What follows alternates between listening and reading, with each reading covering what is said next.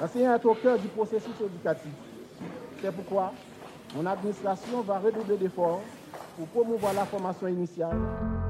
Alors que chaque année, on célèbre la journée nationale des enseignants en Haïti. Pourtant, la qualité de l'éducation que reçoit la majorité des écoliers haïtiens reste un défi majeur.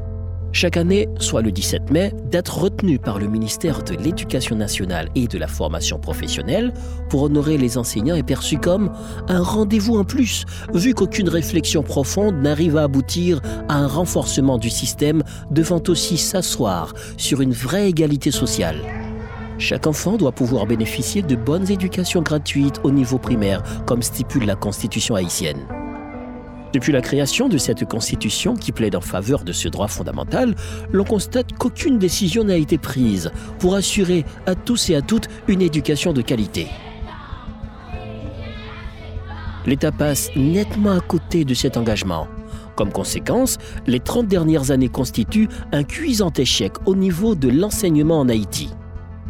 Il ne s'agit pas tout simplement de pointer du doigt la mauvaise qualité de l'enseignement comme s'il était responsable de sa propre dérive, mais plutôt quelques facteurs qui ont plongé le système dans un tel niveau.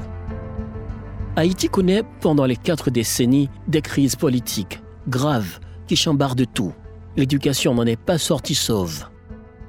Au lendemain du départ de Jean-Claude Duvalier, elle continuait à être victime des tumultes politiques. À partir de la période allant de la deuxième moitié des années 80 au début des années 2000, la qualité de l'enseignement commençait à subir ce qu'on pourrait appeler le nivellement par le bas. Les troubles politiques qui ont marqué cette période ont détourné les projecteurs de la nécessité de renforcer l'éducation. Aussi a-t-on tristement constaté un désintéressement des autorités à l'égard des enseignements qui consentent tant de sacrifices pour transmettre leur savoir aux élèves. Autre aspect un peu décevant et même gênant, l'État ne détient pas le monopole de l'enseignement. La plupart des établissements scolaires en Haïti dépendent du domaine privé, soit d'églises, soit de partenaires internationaux, Canada, France, États-Unis et autres, et totalisent 90% des jeunes scolarisés. Quelques années de cela, Haïti comptait 15 200 écoles primaires.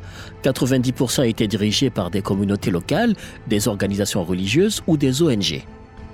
Aujourd'hui, en 2022, le nombre d'écoles sur l'ensemble du territoire connaît une hausse, un effort qui montre que le taux de fréquentation peut aussi s'élever. Mais qu'en dit-on pour la qualité? Pendant les dix dernières années, Haïti connaît beaucoup plus de troubles politiques entraînant des mouvements de rue. Beaucoup d'établissements scolaires avaient dû pendant des mois fermer leurs portes à cause de l'insécurité que ces mouvements populaires provoquent. Depuis la violence dans les quartiers populeux, des centaines d'écoles dans la région ouest du pays ont fermé leurs portes jusqu'à date, sans aucune garantie des autorités concernées pour faire revenir la paix dans ces zones dites rouges. Ce 17 mai, c'est la journée commémorative des enseignants, mais sur fond de vives revendications et d'insécurité. Frustrés, des enseignants réclament de meilleures conditions de travail et surtout dans un contexte où ils sont exposés à la violence.